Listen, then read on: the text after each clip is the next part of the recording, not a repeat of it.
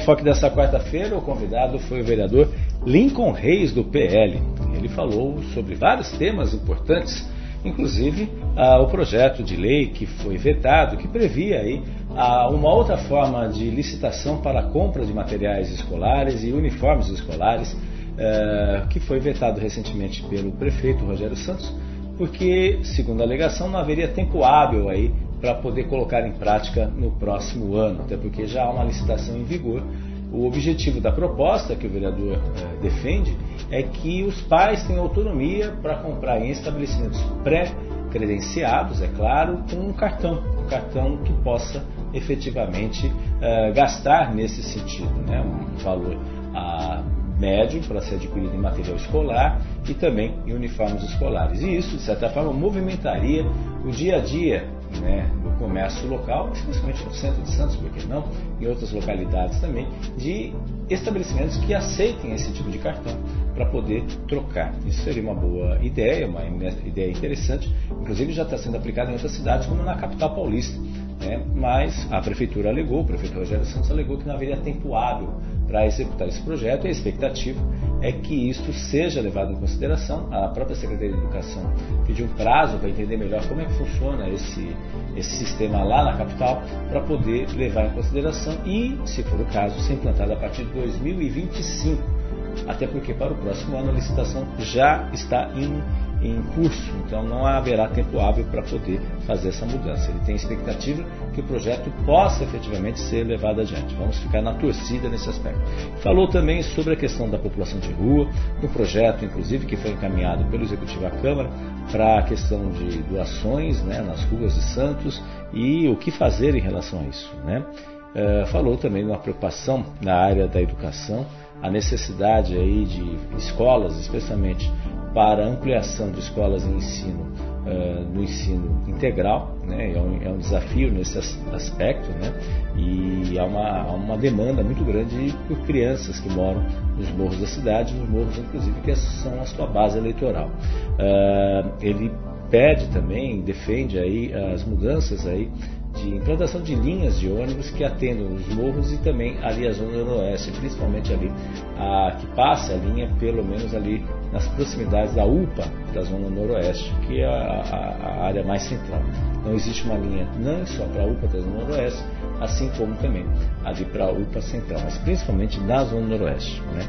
Falou também sobre outros projetos importantes que estão em pauta, uh, que inclusive reclamou aí da demora, principalmente uh, em relação às demandas na área da saúde, porque cada vereador tem direito a uma demanda de 50% em emendas parlamentares na área da saúde, e aí essa demanda acaba de certa forma acaba de certa forma demorando, especialmente quando ah, os valores são ligados ao setor da saúde. E muitas entidades que fazem um atendimento à população acabam ficando sem esses recursos, que esses recursos acabam passando do ano e acabam comprometendo o orçamento da entidade, que efetivamente deixa de atender aí a municipalidade por não ter efetivamente os recursos previstos, recursos lançados, mas nem sempre recebidos. E aí fica difícil um planejamento nesse aspecto.